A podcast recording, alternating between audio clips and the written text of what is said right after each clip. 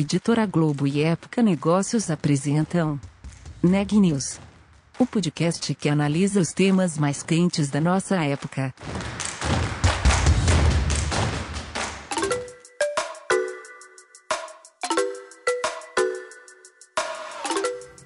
Olá, meu nome é Ana Laura Stachewski, eu sou da Época Negócios e você está ouvindo mais um episódio do Neg News, nosso podcast sobre como navegar e liderar em tempos de incerteza.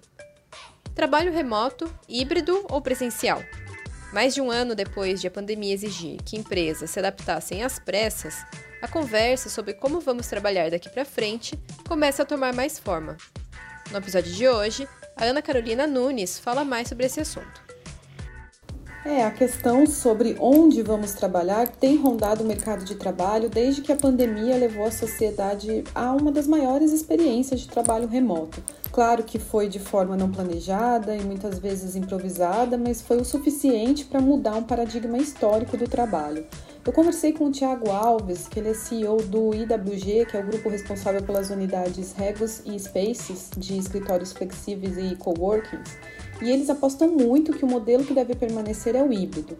Até porque, mesmo entre aquele grupo que funciona bem no esquema remoto, vai precisar de um ponto de encontro em algum momento e de alguns dias da semana com mais estrutura. Então, eles estão bem otimistas com esse novo movimento do mercado. E o Thiago contou também sobre um novo produto que surgiu aqui no Brasil e vai ser replicado em outras unidades do grupo pelo mundo, que é o escritório na nuvem, como ele disse. Vai funcionar num sistema sob demanda, ou seja, as empresas vão oferecer como se fosse um voucher, um VR, para os funcionários a possibilidade de trabalhar em qualquer unidade do país, conforme a necessidade e conforme a agenda. Vamos saber mais na entrevista completa. Tiago, obrigada pela participação hoje no Neg News. Vamos falar de futuro do trabalho, esse momento de, de incerteza, escritório, volta ou não volta. Então, a gente pode começar por aí, né? Esse último ano, um ano, dois, três meses, o futuro dos escritórios não saiu da pauta. A gente teve aí um movimento de trabalho remoto meio às pressas, né? Digamos, daí veio a empolgação com esse modelo, trabalhar de casa remotamente. Chegou-se a decretar o fim dos escritórios, empresas anunciando o fim dos escritórios. Teve gente que até mudou de cidade, já sabendo que ia continuar trabalhando remotamente por muito tempo. Depois parece que esse relacionamento dos profissionais com o home office foi se desgastando começou a se falar em modelo híbrido, tem empresa que já voltou atrás e falou que vai ser uma questão de tempo ou de vacina para que as coisas voltem a ser mais próximas do que eram antes de 2020. Bom, vocês como um grupo de imóveis corporativos, coworkings, como foi para você gerir, estar à frente desse tipo de negócio nesses últimos 14, 15 meses? Bom, inicialmente é um prazer estar aqui, Ana conversar com o público sobre um tema tão interessante e tão atual. Deixa eu começar desmistificando uma coisa que é muito interessante. O home office não é inimigo dos escritórios, tá? Não existe esse antagonismo entre os dois. A gente está migrando e nós já vínhamos migrando para um modelo de trabalho híbrido, né? A verdade, Ana, é que o modelo de trabalho híbrido ele precisa coexistir com os dois lugares, né? Os últimos anos no Brasil, principalmente nas últimas crises, né? O Brasil é um país que tem bastante crise, como a gente sabe, mas as últimas crises trouxe uma necessidade do brasileiro empreender, do brasileiro gerar conexões, do brasileiro gerar conteúdo, do brasileiro é, conhecer novas pessoas, do brasileiro vender mais, até para poder gerar mais emprego, sair da crise. E isso são características onde as pessoas precisam estar na sua função social. E essa função social, muitas vezes, é estar próximo de outras pessoas. Né? Uhum. Apesar da pandemia trazer esse desafio dos cuidados com a saúde, ele também trouxe uma outra coisa legal, que foi o uso de tecnologia. Né? A gente já tinha essa tecnologia toda de videoconferência, né? de reuniões virtuais e tudo isso. Por que, que ela não era usada antes? Né? Se a gente parar para se uhum. perguntar, as primeiras empresas que falavam em home office no Brasil já falavam nisso há muitos anos. Então não é um conceito novo. A única diferença é que todo mundo e o mundo todo precisou implementar isso ao mesmo tempo. Então funcionou para alguns, não funcionou para outros. Não houve um consenso generalizado sobre quem volta, quem não volta. Mas o que, que a gente viu, né? Como você mesmo disse, nós alugamos escritórios compartilhados, escritórios flexíveis, escritórios privativos ou escritórios compartilhados. É lógico que a pandemia trouxe esse desafio né, da uhum. gente reduzir a ocupação, da gente implementar distanciamento social.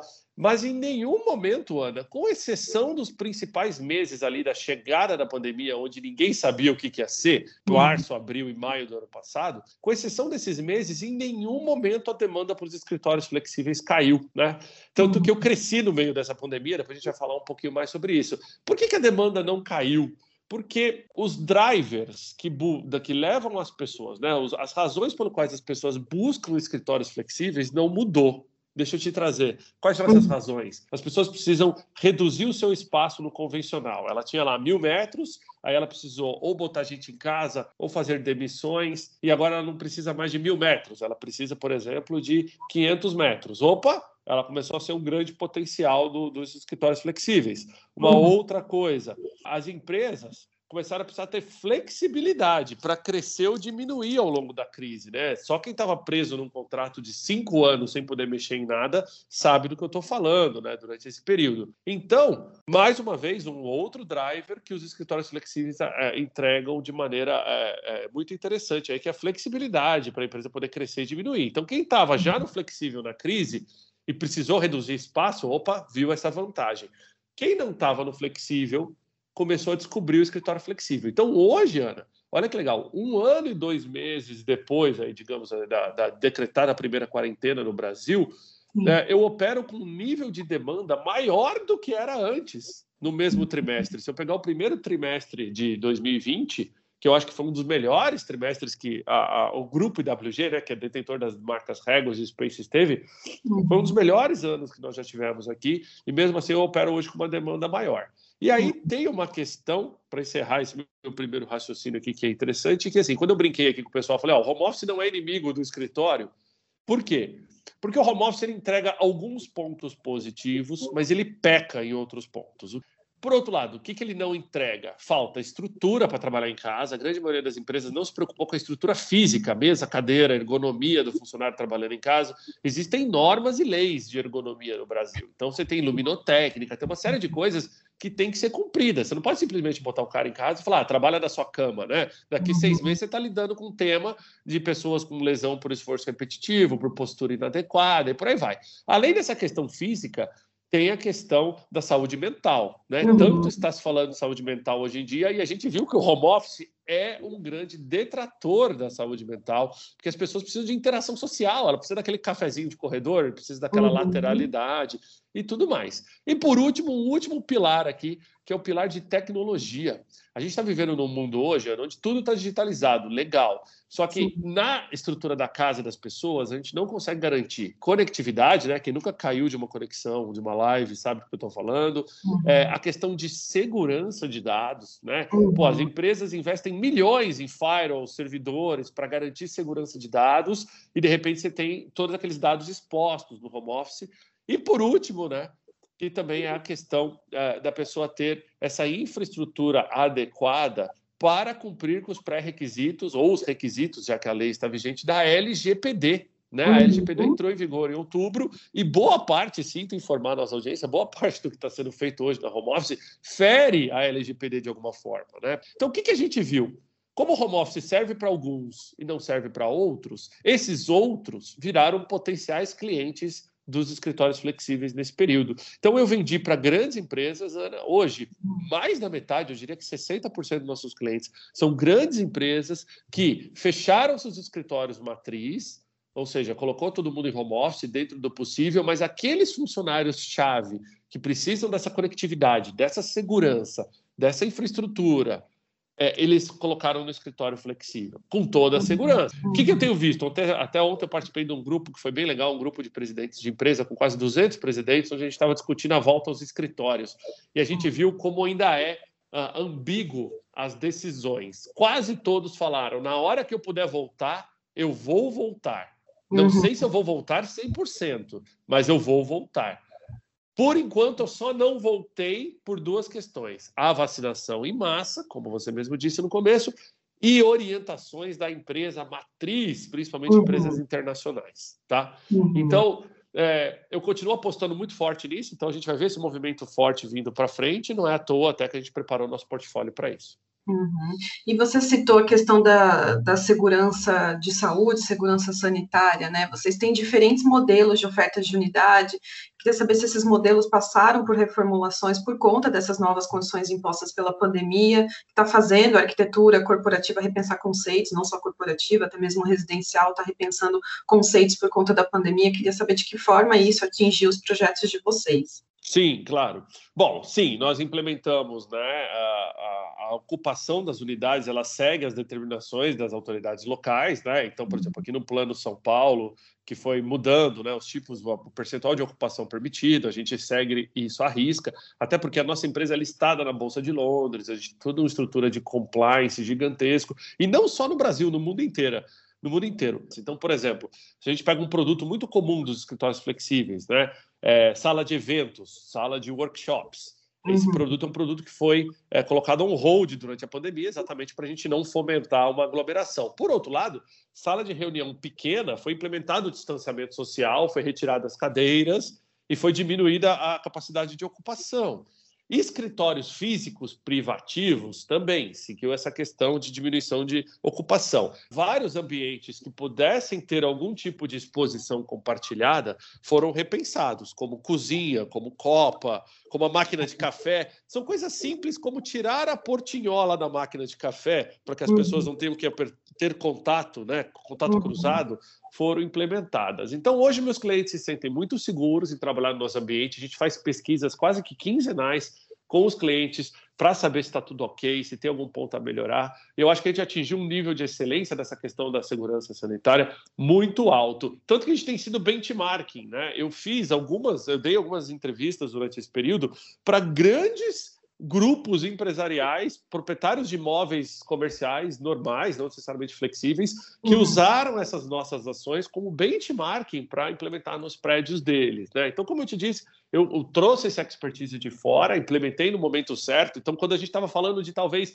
abrir quarentena em São Paulo, dia 16, 15 de março né, do ano passado, eu já tinha algumas dessas ações implementadas no Brasil. Então, isso foi uma vantagem competitiva grande, fez com que os uhum. clientes se sentissem seguros, e é o que ainda mantém, digamos assim, boa parte dos novos clientes, quando vêm para o espaço para conhecer, eles se sentem seguros. A gente tem sido resiliente, e eu brincaria que até chato com segurança, para garantir que a gente passe aí, né, por esse momento difícil da humanidade, fazendo a nossa parte.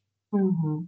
E, Tiago, você comentou que em 2020 vocês até cresceram, né, contrariando talvez algumas ideias de que tivessem passado por um impacto mais negativo, e hoje a gente vive aí esse momento ainda bastante incerto, principalmente se a gente pensar no Brasil, onde a crise sanitária ainda é grave, mas vocês, ao mesmo tempo, compraram imóveis, inauguraram novos imóveis, estão apostando no modelo de franquia para crescer 40% ainda em 2021, então essa movimentação é pensando pensando nesse momento que o mundo corporativo se assenta, como você disse, funcionou para uns o home office, para outros não, e aí está nesse modelo híbrido, se mostra aí uma solução ideal, e, ou então o, o everywhere office, pessoas trabalhando à distância, mas eventualmente indo para o escritório.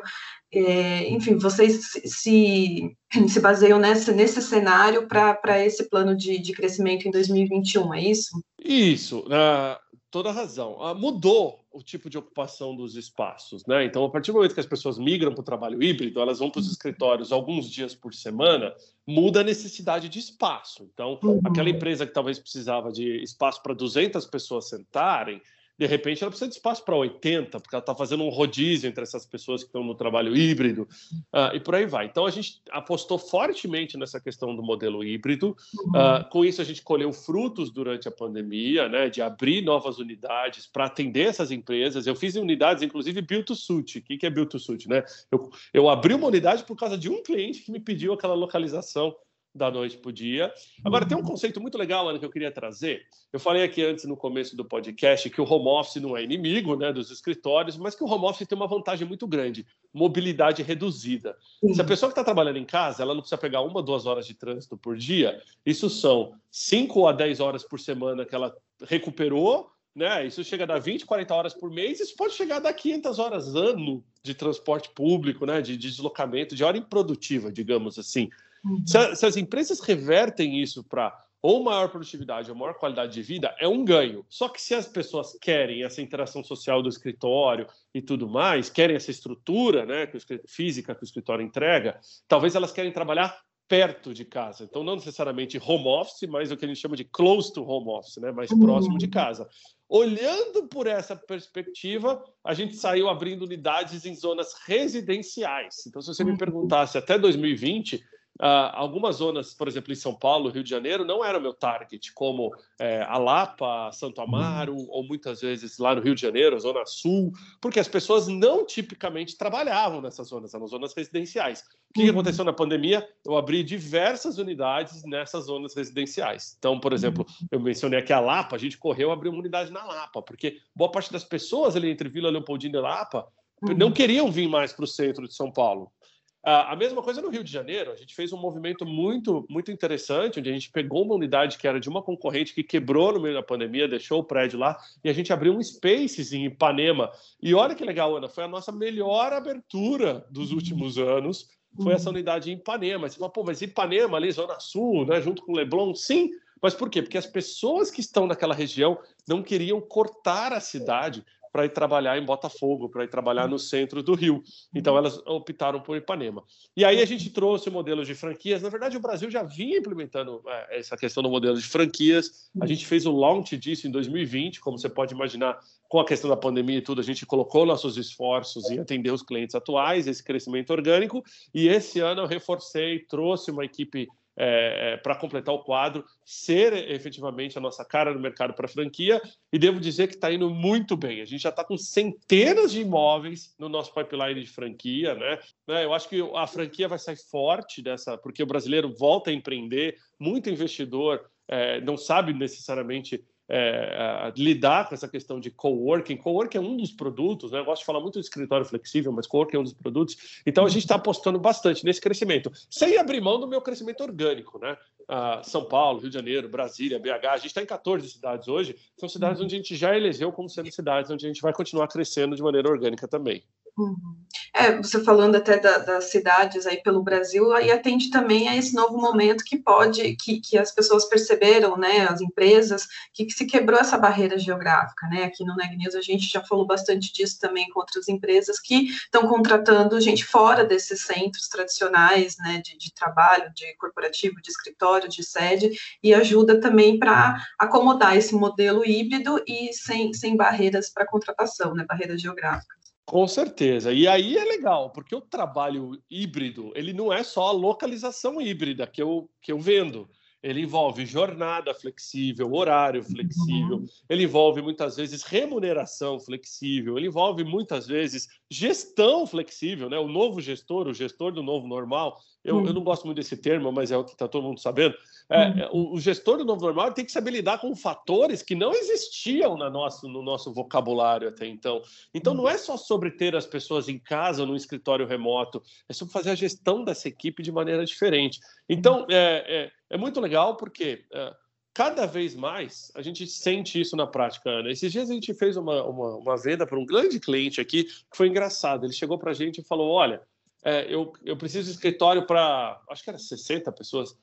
Aí a gente, né, de cara, ah, tá, qual localização? Não, você não entendeu. Eu quero escritório na nuvem. Eu quero que essas pessoas possam escolher aonde elas querem trabalhar naquele dia. Eu quero uhum. pagar como se fosse um benefício, né? Eu quero que as pessoas, se elas usarem, eu pago. Se elas não usarem, eu não pago. E eu vou oferecer para essas pessoas, igual um vale-refeição, eu vou uhum. oferecer o escritório. A gente pensou e falou: nossa, tem uma oportunidade de produto aí. Bom, esse produto basicamente nasce aqui no Brasil, já exportamos para o resto do mundo, que é esse escritório na nuvem, onde grandes empresas podem contratar com a gente como se fosse a, uma conta de escritório na nuvem, onde hum. cada usuário pode, pode pegar onde quiser. Então, se o cara está hoje em Uberlândia, se o cara está amanhã em Brasília, se ele está hoje em São Paulo, depois de amanhã no Rio de Janeiro, não, o trabalho deixa de ser onde ele precisa ir, porque a empresa está, e ele passa a ser onde o funcionário está. E isso é muito legal. Então, você está de casa hoje, fica de casa. Se amanhã ele não está, ele está no escritório, ele reserva para um aplicativo e por aí vai. Essa, essa digitalização é, do ambiente de trabalho está muito legal acompanhar esse movimento, viu, Ana? Uhum. E tem algum padrão, algum tipo de empresa que se destaca, que, que tem preferência por esse modelo flexível? Você observa algum, algum setor ou segmento adotando mais esse, esse modelo? Olha, Ana, já houve uh, uma época onde eu podia te dar um mercado específico. Hoje em dia, com 32 mil clientes no Brasil, a gente tem de tudo, né? de grandes uhum. empresas. O que eu posso te falar? Quem mais se beneficia dos espaços flexíveis são, é lógico, as empresas que têm maior porte, porque elas acabam fazendo a conta e na ponta ali do lápis ou no final da planilha Excel, a conta fecha com um save muito grande, com uma economia muito grande. Então ele fala: olha, entre ter um custo fixo de escritório, que eu nem sei se eu vou usar, e ter um custo variável de escritório aqui, é muito melhor jogar no variável, né? Essa flexibilidade ele economiza. Mas para quem que é? Para o empreendedor para a pessoa que está em casa e quer sair do home office que não está funcionando, é para pequena empresa, é para média empresa, é para grande empresa, é para empresa de tecnologia, é para banco, é para é para consultoria, é para headhunter, é para RH, é para todo tipo de empresa. Para quem que não funciona o escritório flexível?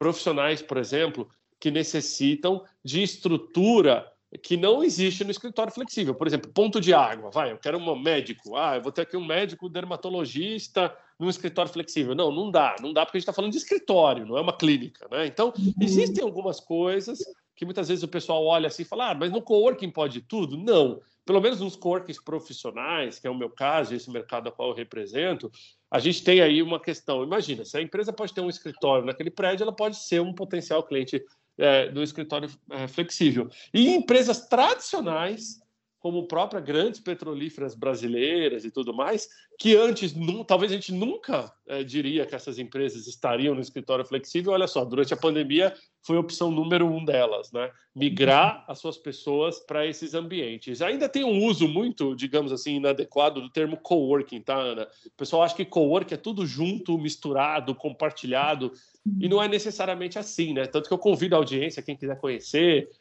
pesquisar um pouquinho mais sobre esse mercado, porque boa parte, eu diria que 80% do, das áreas de, de um coworking são espaços privativos da, de, de, uhum. empresas, onde não tem esse compartilhamento todo, porque é uma das questões que a gente sentiu que durante a pandemia as pessoas tinham essa dúvida.